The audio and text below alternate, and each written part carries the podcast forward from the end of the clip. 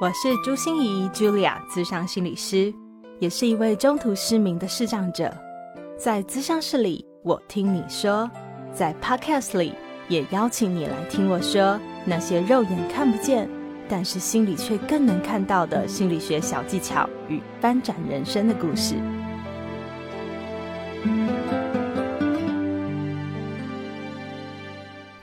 Hello，亲爱的朋友，你好吗？我是朱心怡，茱莉亚，智商心理师，欢迎收听朱心怡说心里话。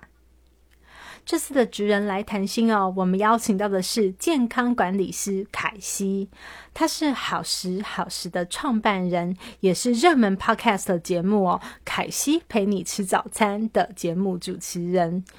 不知道你会不会和我的反应一样哦？好像嗯，我们有听过健康管理师这个职业哦，但是他们到底是在做什么呀？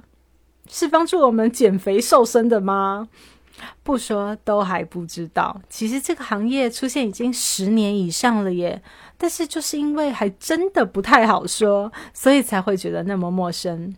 凯西不愧是热门 podcast 的节目主持人哦。经过他的清楚说明以后，我真的觉得每一个人都需要一位既像你的身体侦探，又像是整合翻译机的健康管理师。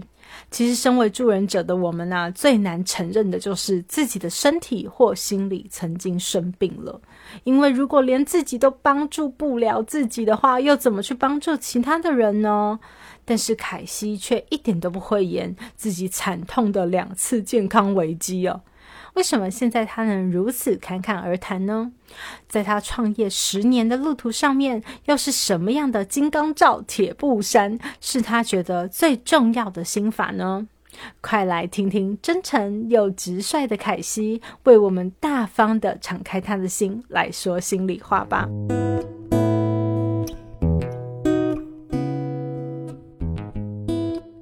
凯西，我想邀请你来职人来谈心，最重要的一个原因，就是因为你是一位健康管理师。哎，这个、这个、这个、这个、这个是什么东东？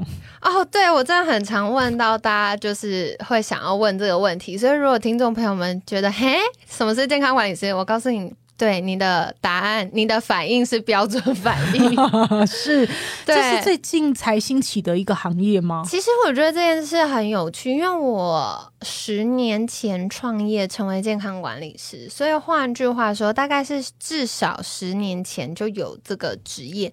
不过，我觉得台湾的健康管理师多半还会停留在，比如说有一些传直销的经销商，他们想要为自己。啊，有一个可以更增加专业度的证照，或者有一些是运动教练，他希望更完善的去服务他的客户考的这个证照这样子。但其实他一开始是跟着我们的政策，比如说要长照啊、健康促进相关的政策所发展的。那我觉得我自己比较特别，是因为我那时候考考完最基础的健康管理师证照之后呢。我持续进修的都是国外的证照，嗯，对，然后所以国外，而且特别比较多会是医学或者是呃健身相关产业。那我们就知道医学跟健身产业的证照其实它非常的专业跟严谨了，嗯，所以我那时候在学习的时候就发现，哎，澳洲那边有一个我很喜欢的职业跟角色是。他有一点像加医科医师，嗯，可是他不是具体在看诊的人，他的功能是统合一个客户，他有身边不同的，比如说心脏科啊、肝胆肠胃科、牙医呀、眼科等等不同的意见，以及运动教练啊、心理咨商师、物理治疗师等等的这些不同的专家的建议之后，变成这个人他可以执行的生活面向的细节。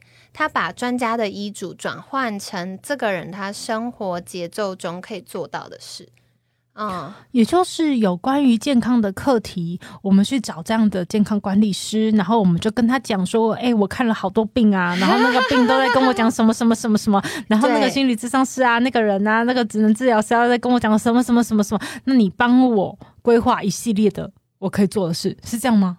对，有点像，因为简单来说，我觉得台湾的医疗很厉害，可是挑战是它分科分的很细，嗯所以我常常会遇到客户跟我说：“诶，我的呃什么什么科医师跟我说我要肉吃多一点呐、就是蛋白质不足啊，太瘦啦。”可是可能他心血管的医师就会说：“啊，你不能吃那么多肥肉啊，你就是肉吃太多，所以血管才堵住。”然后他就嘿，就是到底要吃不吃？是对，那这个是医师他们不专业给错答案吗？不是，是因为不同的专家他着重的事情不一样。那这两件事有冲突吗？听起来有冲突，可落在生活里执行的时候，它可以是不冲突的。就吃瘦肉就好啦。它其实有很多变通的方法，或者是嗯、呃到底比如说运动教练跟营养师跟医师怎么样可以协同一起去服务一个客户，让他们的呃建议是可以更加成的。所以我觉得健康管理师很重要的是，嗯、他很像侦探，他要去挖掘一个客户他不舒服或生病背后的原因，甚至背后的背后的背后的原因。去解决 那个最核心的事情，然后再来是跨科别或者是跨领域的专业意见，我们要协助传递跟整合。嗯、所以也会有一个很像桥梁这样的角色。嗯，嗯嗯，我觉得跨领域的呃，就是意见去整合的这件事，我听得比较懂。可是你说要当侦探，挖掘很背后的难背后的原因是欸什么意思啊？好，比如说像我觉得大家常会遇到睡不好，对，睡不好，大家想的就是啊、可能嗯、呃身体太僵硬啊，做一下柔软操啊，或泡个澡啊，或点个香氛啊，或按摩啊。但是你睡不好，有可能是因为你晚餐没吃饱，可能是因为你白天运动量不够，甚至你太阳晒的不够，甚至是你蛋白质摄取的不足、糖类摄取的不足，导致你没有办法好好的合成褪黑激素。那也有可能是因为你肠道不健康，一直在便秘，坏菌太多，所以没有合成褪黑激素的益生菌，合成血清素、褪黑激素的益生菌帮忙。嗯，嗯，所以这件事一般人怎么会知道？对呀、睡不好我刚才就在想说，天哪，天哪，睡不好就换枕头啊，跟肠道有什么关系？就开冷气、换枕头、冥想，然后。对啊，泡澡啊，对对对对对，对，所以我觉得这件事情是我们慢慢在跟大家分享一个概念，是每一个家庭都需要一位健康管理师。嗯。嗯，对，所以她就很像是家庭的闺蜜啊，健康闺蜜，对不对？对跟着你，然后在闺房里面，对，而且可以聊很多的细节，甚至是心事。因为我觉得常常在听就是 Julia 的节目的听众朋友们，一定会知道我们身心是会互相影响的。所以大家从 Julia 这边得到很多心理上的，呃，不管是心理韧性的茁壮，或者是心理上的疗愈，嗯，但更进阶的是，有没有可能我们从生理，嗯。比如说身体的健康、荷尔蒙、神经系统，帮助我们情绪越来越稳定？当然双管齐下，真的效果好哦。对对对，那那，所以我，我真的觉得这样听起来很棒哎！如果我家庭或者我个人可以有一个健康管理师，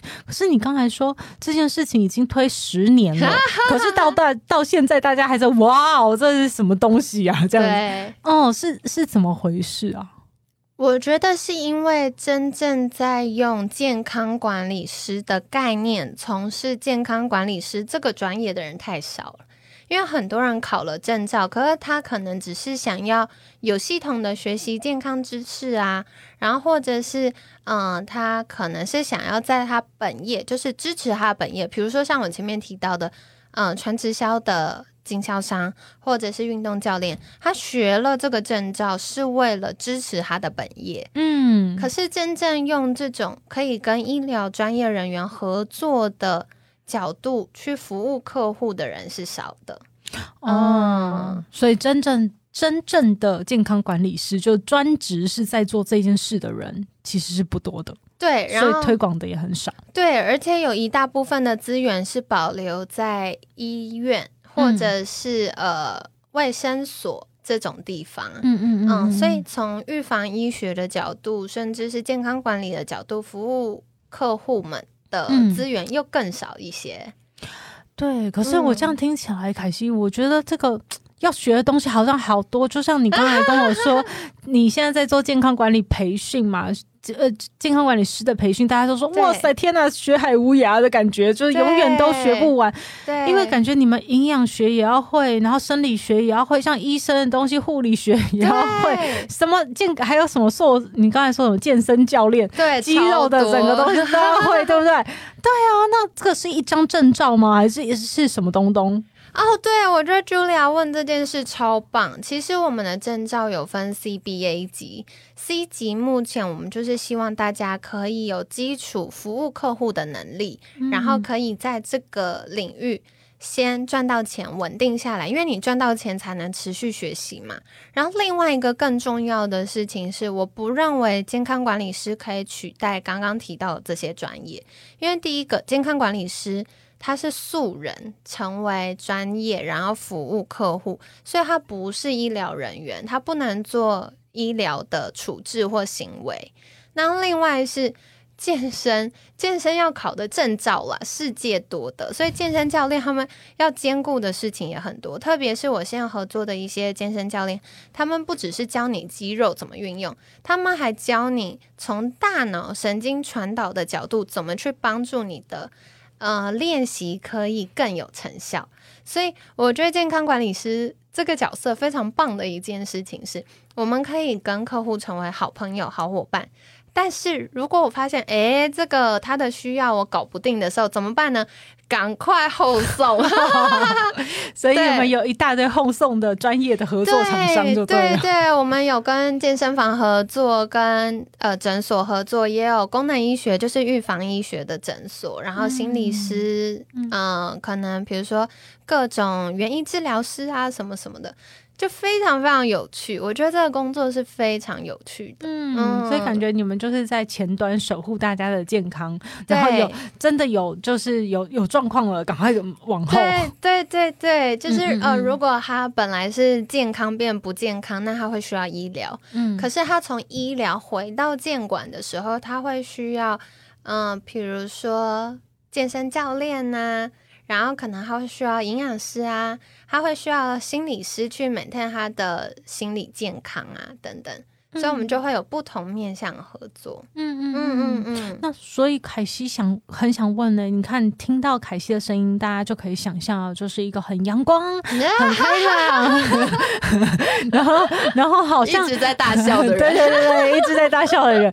对，像你这样的人，为什么会想要走健康管理呢？嗯嗯嗯，我觉得这个问题很好。我觉得它分几个面向。第一个面向是我在国中的时候，那时候社会课、公民课就开始在讲高龄化。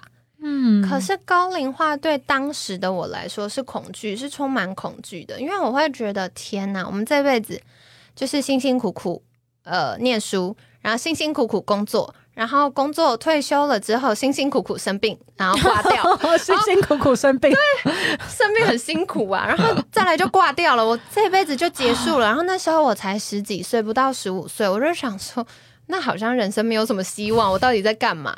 但我觉得我最最最幸运的一件事情是，我有非常棒的长辈，所以像我爷爷奶奶啊、外婆啊，他们。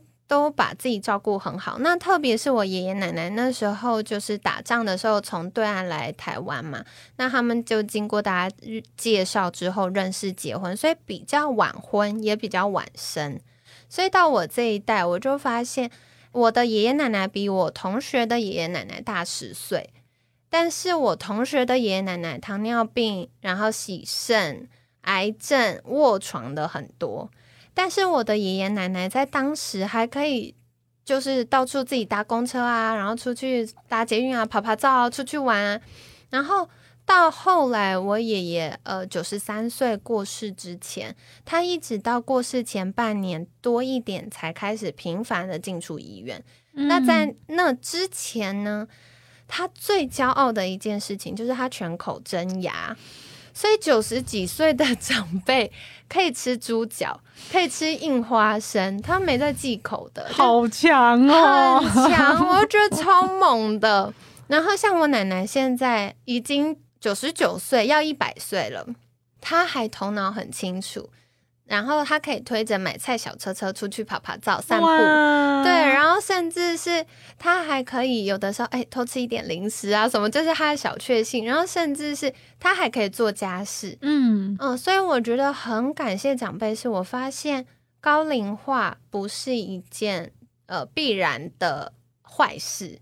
如果我们做了一些选择，甚至在年轻的时候为未来打好健康基础的话，我是可以享受。年龄延长带来的好处的，嗯嗯嗯，所以本来是觉得高龄化这件事好可怕，我每一个人都要老了，然后我现在以后遇到的都是老人了，这样子，嗯，可是你现在有另外一种观点，因为你看了亲生的长辈们以后，觉得哦，原来是有方法让我们活得很优雅，然后老去的也很优雅，然后。都可以做自己很健康的事情，这样对对对。嗯，所以当你投身这里面健康管理以后，又发生了什么事呢？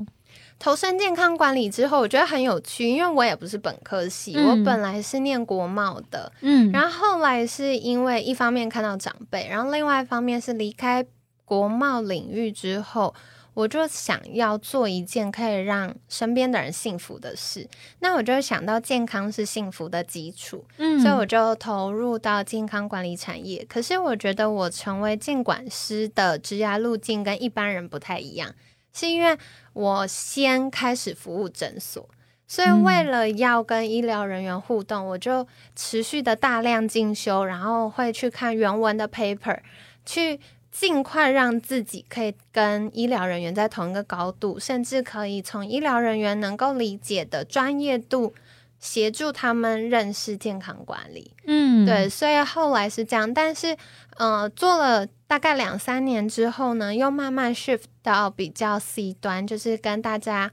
分享健康的概念啊，讲座啊，课程等等，比较是针对消费者了。对对对，就是把这个概念推广给每一个人，让大家不管是企业演讲也好，学校协会的演讲也好，让大家知道，原来我的健康不是只有吃药，嗯，有一些是我们自己要负责任的，有一些是哇，我现在不健康，可是它不是一个呃。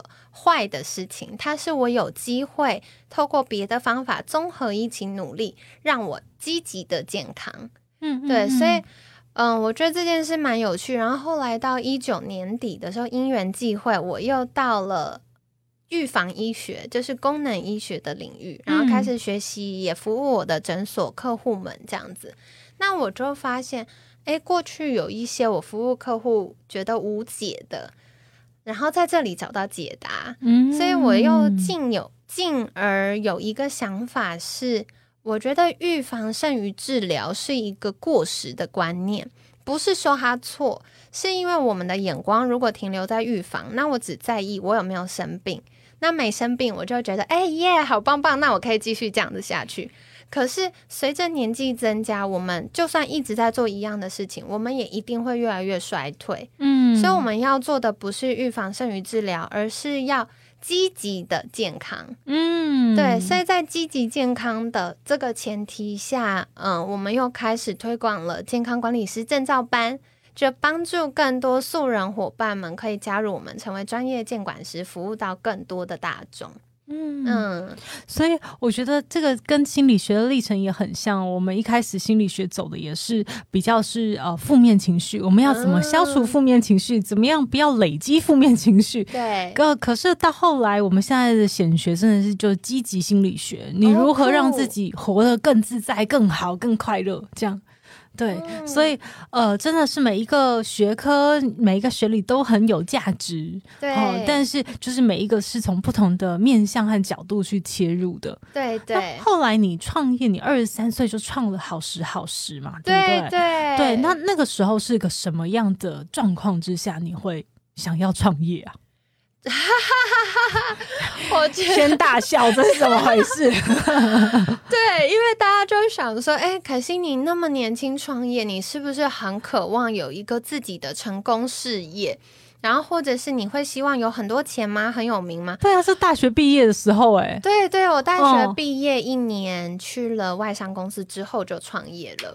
我就说，呃，其实没有大家想象的这么的。呃，要怎么说有理想，我只是很单纯觉得，因为我很喜欢小孩，所以。嗯，如果我有结婚有小孩，我就会希望我有多一点的时间弹性，是可以陪伴他，然后照顾家庭的。可是如果要上班，那你小孩，比如说好，今天发烧，可能很多听众朋友们都有这样经验，小孩发烧，你就必须要请假。那万一你正在赶案子，又请不了假的时候，你就会觉得很焦虑，这样子。所以一开始创业，我会大笑一个小小的对 原因，没有什么了不起的事。然后还有另外一个，是因为我很重睡眠，我从小就重睡眠，所以另外一个，我觉得刚刚讲的这些理想啊，或我爷爷奶奶给我的经验啊，然后或者是想要照顾小孩，这些都是比较积极正向面的。那可是。这些推动我前进，难免还是会遇到挫折、遇到累的时候。那遇到挫折、累，支持我不要放弃的理由更瞎，就是因为我很重睡眠，我很讨厌早起。可是，一般上班大概就是八点、八点半、九点就要到公司，所以。真正让我在每一次就是遇到低潮，我不想要再前进，我想要放弃，我甚至都想要开始去把履历打开投到那个人力银行的时候，我就会想说：哦，我不想要打卡，我不想要打卡，那个太早了。然后是因为这样子。去激励我，所以大家可以听得出来吗？就是我觉得很特别，就是凯西这么真诚的分享，让我们知道有时候起步真的只需要一点点起心动念，没有需要很伟大的抱负或理想，好吗？对对，我常常都会跟大家分享说，你永远会有一千万个理由阻止你前进，但你。前进只需要一个理由就可以了，对，而且是一个小小的，听起来都觉得很好笑的理由，都可以支持你前进。对，没错。嗯，所以你看，你有什么想前进的，赶快前进吧，迈出那一小步。嗯，那所以你刚才说你去诊所啊，去跟预防科学去呃医学去也呃合作啊，然后 to C 在消费者那一端来做一些企业想做那些，都是在你创业过程发生的事，对不对？对，没错。嗯，那可是。看报道哦，你好像有两次很严重的低潮。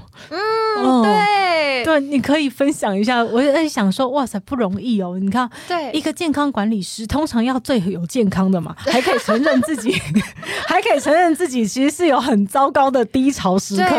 哦，健康也糟糕到透顶了，这样子。对对哦，所以分享一下好吗？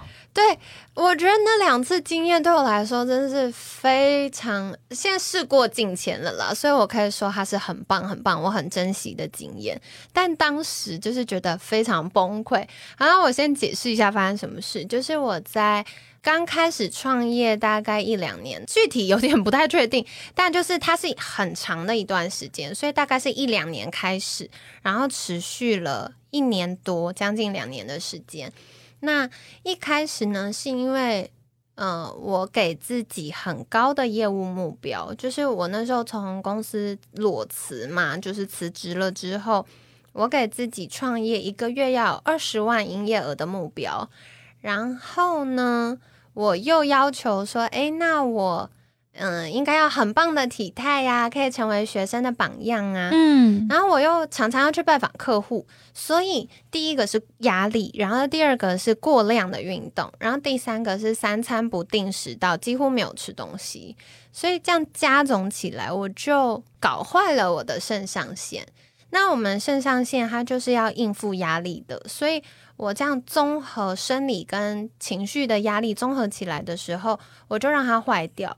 所以坏掉一开始，我是发现到，诶，我平常都是超好睡，我一天都可以睡八九个小时。可是那时候我是半夜大概一个小时会醒来一次，嗯，然后连续好几天，甚至入睡困难，就直接睡不着这样。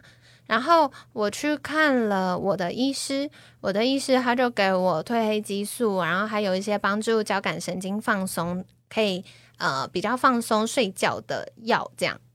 啊，不能算药吗？不算，算营养补充品啊。但在台湾可能是管制的药这样。然后后来我就发现，得了，因为我的医师是很高大的男生，然后他说他吃半颗就可以了，然后上限呢是两颗。好，然后我吃到了半颗、一颗、两颗都睡不着，嗯我还是眼睛瞪大大到早上。然后再来呢，我就发现我的肌肉量那时候二十三、二十四岁，然后我肌肉那时候是二十八趴到二十九趴之间，然后我的目标是三十趴的肌肉这样子。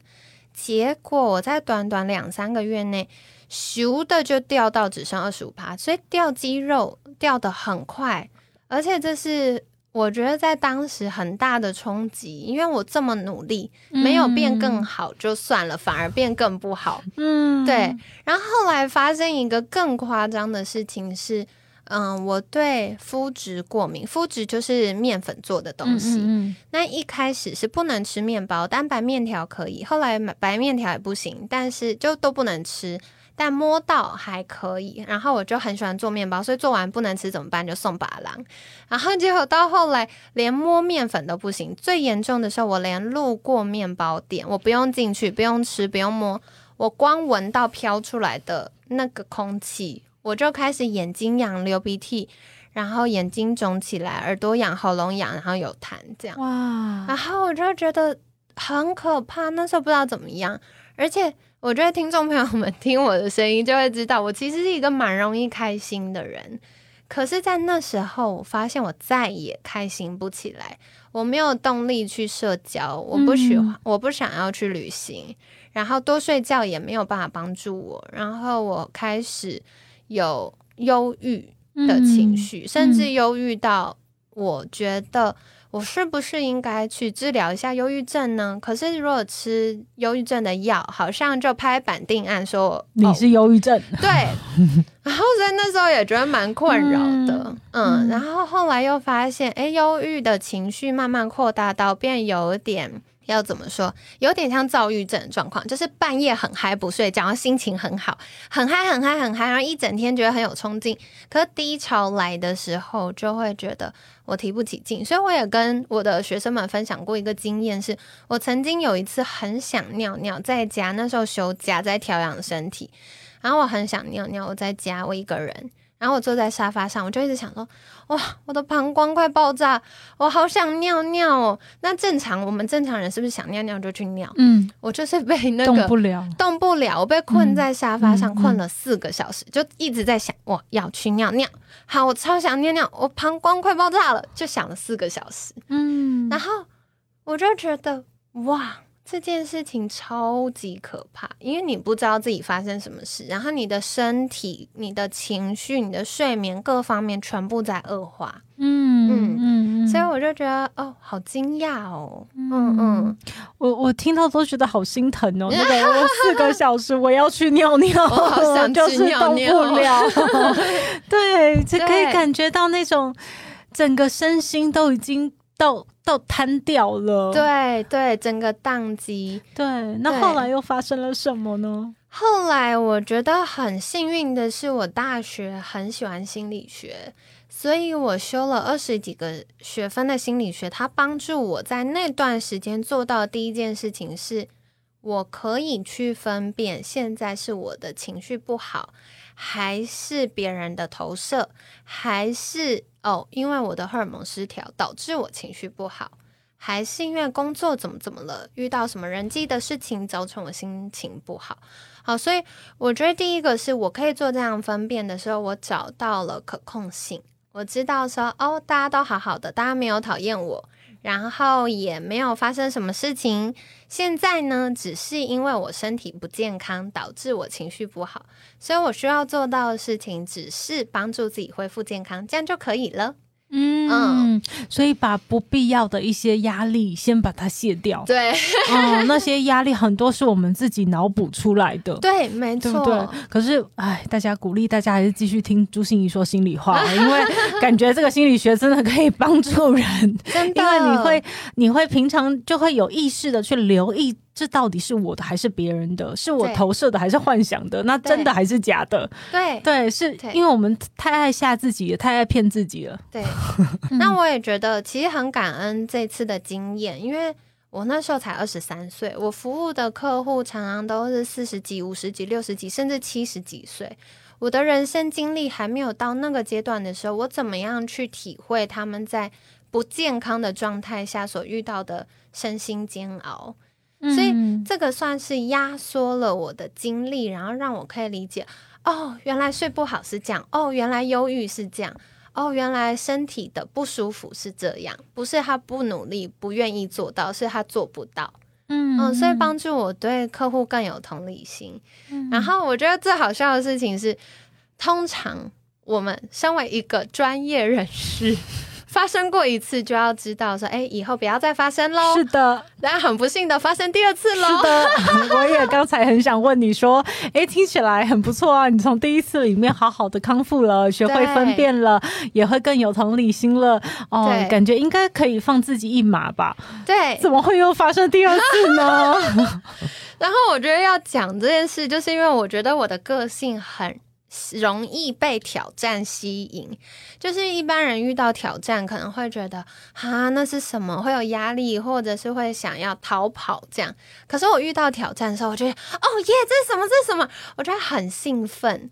所以到第二次发生的时候，是我跨到功能医学领域，然后这一切对我来说很新，有非常大量的知识要学习。嗯，然后服务客户的时候。从鉴宝市场到大众市场到自费市场，其实这三个市场是截然不同的。嗯，所以，嗯，我怎么样可以帮助客户最有效率得到最好的资源？然后一次服务这么多客户的时候，我怎么样兼顾那个品质？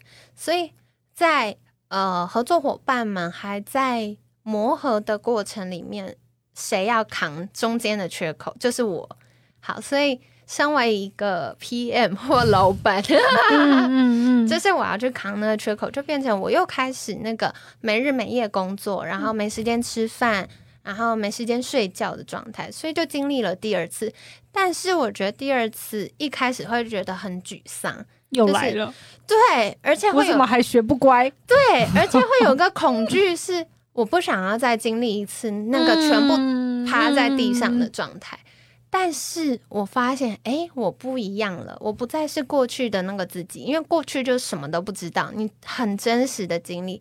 可是这一次，我有过去的经验，还有我这些年累积的专业知识，我知道，哦，又坏掉喽。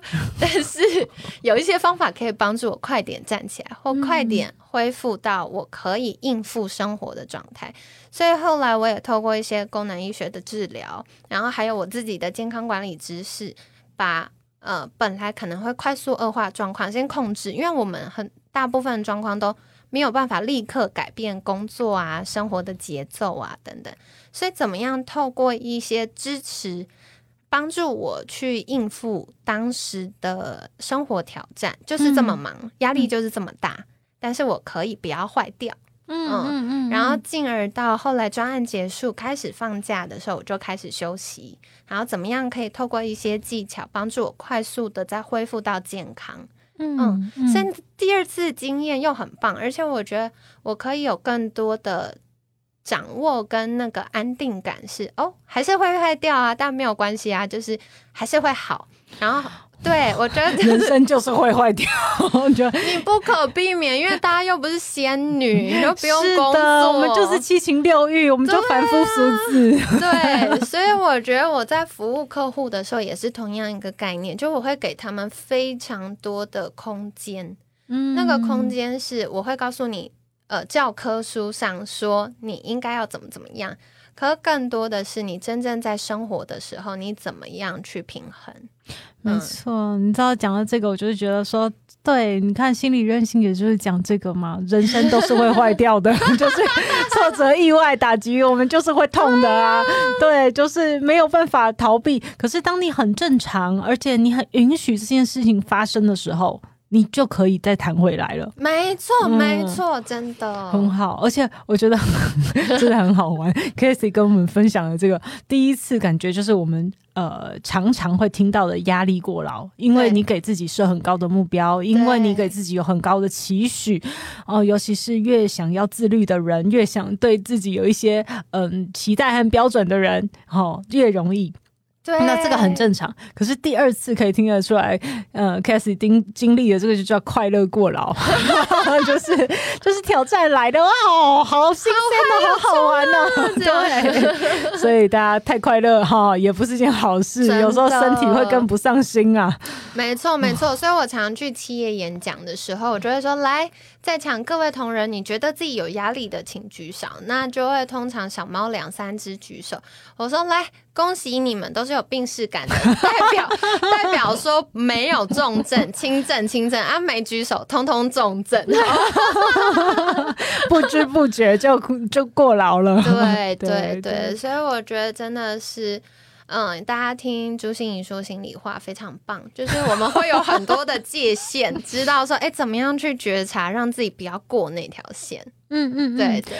那想请问凯西哦，就是你一路走来，你说创业十年嘛？对。如果我想要请问你一些，呃，你觉得之所以你可以这十年来，我我真的觉得不容易。十年，我也结婚十年了，那个十年真的是一个很恐怖的数字。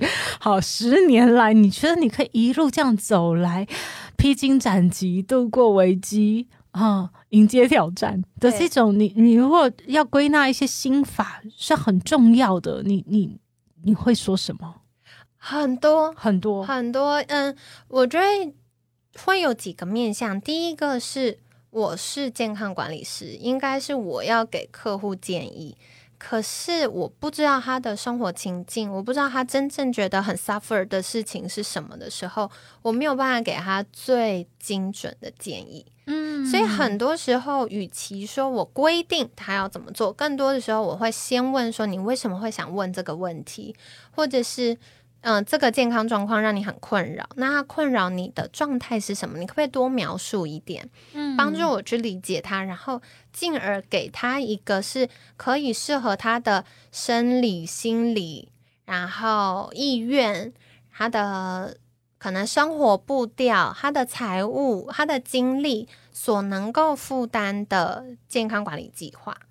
对，所以，我我觉得所有对人沟通或对人呃要助人者的那种角色，都很需要换位思考。因为我常常也在说，就是呃，我需要你们的帮助来帮助我，我才能帮助得了你们。对，就是我们是互相帮助的过程。对对，所以那个换位思考，呃，的确能够让你好好的走这条路。那你说第二个心法呢？第二个的话。我很喜欢那时候有一位朋友，一位前辈跟我分享，他就是说，你很常在问 why 的时候，你可以问 why not，所以就是你会觉得为什么会发生这种事，都讲一千遍了，为什么还会这样？然后，但你就有的时候可以说，那为何不？就你要决定做一件事情的时候，为什么？为什么？然后可能会有很多理由阻止你，你就问为什么不？然后可能他做了一件事情，呃，你不满意的时候，你在问他为什么，在挑战他的时候，你可以先问问自己为什么不？这件事情会具体造成什么影响吗？还是他只是跟我们的习惯不一样？对，所以我就会觉得有没有可能，就像我觉得 Julia 很常会分享心理韧性，就是要保持弹性，那个弹力跟柔软。嗯。我觉得要用柔软，更多的是要对自己，你要更多柔软回到自己，然后在生活面向有更多的弹性，有更多的弹力的时候，你就会发现哦，很多事情不是我们直觉想的那样。嗯，对，所以它跟换位思考会有一点像，可我觉得更多是因为换位思考是理解对方，嗯，可是，嗯，我觉得这个 why not 是放过自己，嗯，对。可以举一个例子吗？Why not？怎么样放过？我觉得有一个例子是因为我们在培训健康管理师证照班，那我的习惯是开课重要课程前两个月就要开始招生，然后可能要跟一些重要合作伙伴沟通，我会是有各种甘特图、时间表，然后 checklist 的人，对。但是因为我的合作伙伴他是很感性的人，他是非常有魅力、很温暖、很热情，所以当初我们会决定要合作，就是因为他看中我的规划能力，然后我看中他的感染力。但是实际在合作的时候，大家就可以听得出来，凯西是比较理性的。这很像是婚姻啊，对 对对对，因为互补而互相吸引这样。对，然后可是真的结合了以后，就问题出来了。对对对 对，然后我觉得。在这边，我可以讲一件事，是我非常感谢他。我觉得跟他互动的这这个过程里面，大大拓展我的境界。嗯嗯，因为就像刚刚 Julia 讲的，他跟婚姻很像，所以真的是各种很努力的沟通。嗯嗯，但我觉得很棒的事情是他帮助我在我们每次遇到卡住、沟通不良、没有办法做决策的时候。我们会先停下来，好像各自各自冷静，然后再约一个时间继续谈。嗯，所以我觉得充分的沟通很重要。然后在充分的沟通过程，我需要做到两件事情。第一件事情是我换位思考，站在他的角度去思考他为什么做这样的决策。嗯，然后第二个是我要一直跟自己说 “Why not？” 这。这样有什么不好？这样有什么不对？为什么不行？对，嗯，对，就是用他的方法，天也不会塌下来，只是跟我习惯的不一样。虽然要改变习惯很没安全感，或改变习惯超痛苦，然后会觉得很不可控，嗯，可是用他的方式有不好吗？好像没有，一样可以达到目标。虽然我觉得有点紧张。但 它可以达到目标，所以真的是一个互相学习的历程。然后你惯用右手，现在有人教你使用左手，你就左右开弓，可以一起来了。对对对，然后你就会发现这个世界原来这么大。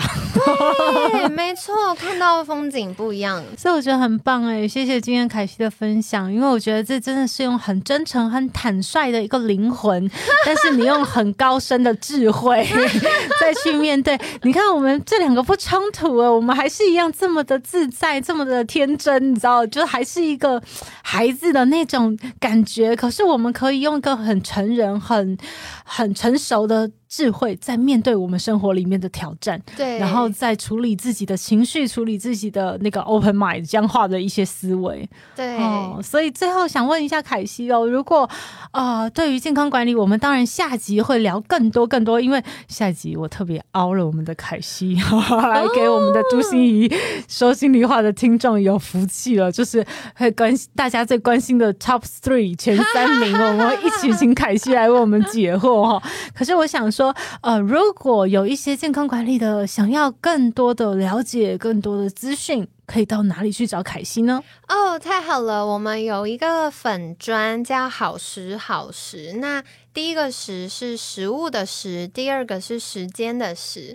那为什么叫“好食好食”呢？就是因为我在服务客户的过程当中，发现健康其实很简单。你就是好好吃饭，好好生活。生活包含了可能运动、睡眠、舒压、人际关系，然后自我价值感等等各个面向。但你只要兼顾好好吃饭、好好生活，你就会幸福，就会健康。嗯，所以对，所以我们有个叫“好食好食”的粉砖，那特别是每周二会分享。呃，肾上腺疲劳的议题，所以如果大家想知道凯西之前派 k 是怎么好回来的，可以再去看一下。那另外的话呢，我们也有一个 podcast 频道，叫做凯西陪你吃早餐。因为我觉得健康管理或健康管理师是大家比较陌生的，或比较难取得呃正确资讯的。那我很幸运是在创业这十年过程中遇到非常多。健康领域或医疗领域的好朋友，所以我就期待可以透过这个频道，将专业的医疗人员或监管人员介绍给有需要的听众朋友们。那同时呢，我们每周一到五早上更新，所以如果大家早上在通勤的时间想要有一个声音陪伴你的话，也很欢迎收听哦。我们就会有很多元的健康主题，嗯，太棒了！我之前也去上了凯西的节目哦，请你回听，回听，回听。应该我记得是十一月。OK，OK，十一、十二月吧，大家再回听一下。嘿，好啊，好啊，所以我们谢谢凯西，谢谢，谢谢大家。心念转个弯，生命无限宽。如果你喜欢我的节目，邀请你可以继续追踪，并且给我五星评价和留言互动。如果你也感受到我们团队的用心，可以使用自由赞助的功能，给予我们实质的鼓励哦。咨商需求、合作邀约或想要了解更多心理学的知识与故事，节目说明栏中都有我更多完整的资讯哦。